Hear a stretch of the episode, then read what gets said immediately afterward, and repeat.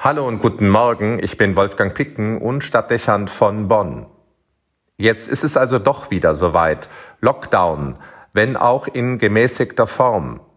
In den Einschränkungen überschaubar, auf die Zeit eines Monats zunächst begrenzt und was die wirtschaftlichen Folgen betrifft, durch Maßnahmen der Regierung in gewissem Umfang abgesichert. Die politisch Verantwortlichen bemühen sich um eine abgewogene und kluge Intervention. Die zweite Welle soll und muss gebrochen werden, um weitreichende Folgen vorzubeugen.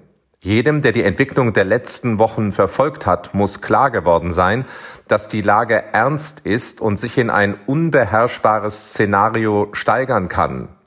Wenn die Pandemie erst einmal außer Kontrolle geraten sein sollte und wir den Entwicklungen nur noch hinterhersehen, bedeutet das durch den Kollaps des Gesundheitssystems Lebensgefahr für viele und führt für einen langen Zeitraum zu einem totalen Lockdown. Das muss unbedingt verhindert werden. Deshalb sind die verordneten Maßnahmen absolut richtig und müssen unbedingt von allen Bürgern und Bürgerinnen beachtet werden. Dabei ist es unerheblich, ob man alle Bestimmungen bis ins Detail angemessen findet.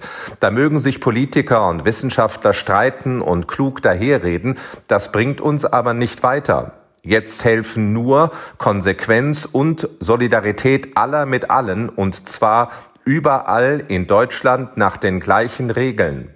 Alles andere bringt nur Durcheinander und stiftet Verwirrung.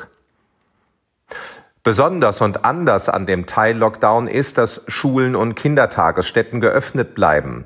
Das ermöglicht, dass Familien nicht erneut unter Druck geraten und die junge Generation nicht gänzlich auf der Strecke bleibt. Das ist absolut wichtig.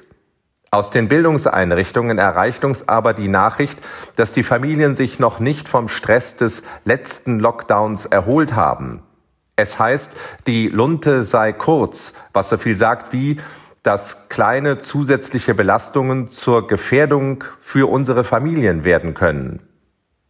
Ähnlich bedrängend ist auch die Lage der Lehrer und Erzieherinnen. Sie mussten in den letzten Monaten einen Bildungsbetrieb mit reduziertem Personal aufrechterhalten und auf viele Situationen spontan reagieren. Die Situation ist überall fragil. Nicht zuletzt im Gesundheitswesen ist das spürbar. In Krankenhäusern und Altenheimen ist man seit Monaten am Limit.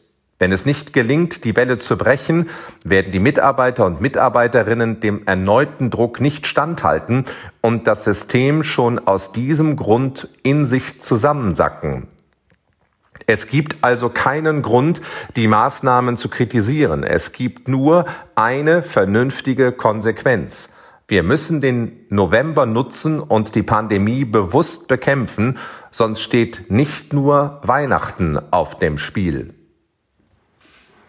Wolfgang Picken für den Podcast Spitzen aus Kirche und Politik.